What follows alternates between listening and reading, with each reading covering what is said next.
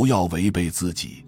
人生在世不称意的时候很多，但一定要记住，只要你可以选择，就不要违背自己。如果你违背了自己的内心，你将背上沉重的枷锁，从此心无宁日。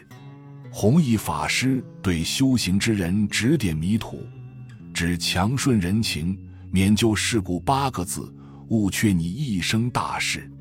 道业未成，无常至速，即以敛迹韬光，一心向道，不得再悟。念佛人随缘，绝不攀缘。光阴非常快，往生西方有无把握，自己知道。如无把握，人情俗事必须摆脱。所以菩萨劝我们敛迹韬光，一心向道，不得再悟。人只有懂得反观自心，才能知道自己真正想要的是什么。这就像修行中佛家弟子要有认知自我的能力一样重要。马祖道一禅师是四川广汉县人，幼年在罗汉寺出家。唐开元年间来到南岳山，在一个草庵里修习禅定。怀让禅师每次路过草庵，都看到马祖禅师关门用功，就想点悟他，于是敲门问道。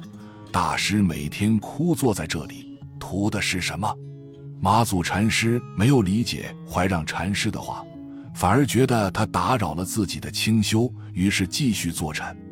怀让禅师看到后，觉得他太执着固执，但是又不忍心不理会，于是拿起砖头，在马祖草庵前用力磨了起来，一连磨了很多天，声音非常刺耳。马祖禅师没法静心，于是打开了庵门，循声音望去，看见怀让禅师在那里不停地磨砖，于是不高兴地问道：“大师，你磨砖究竟是要干什么？”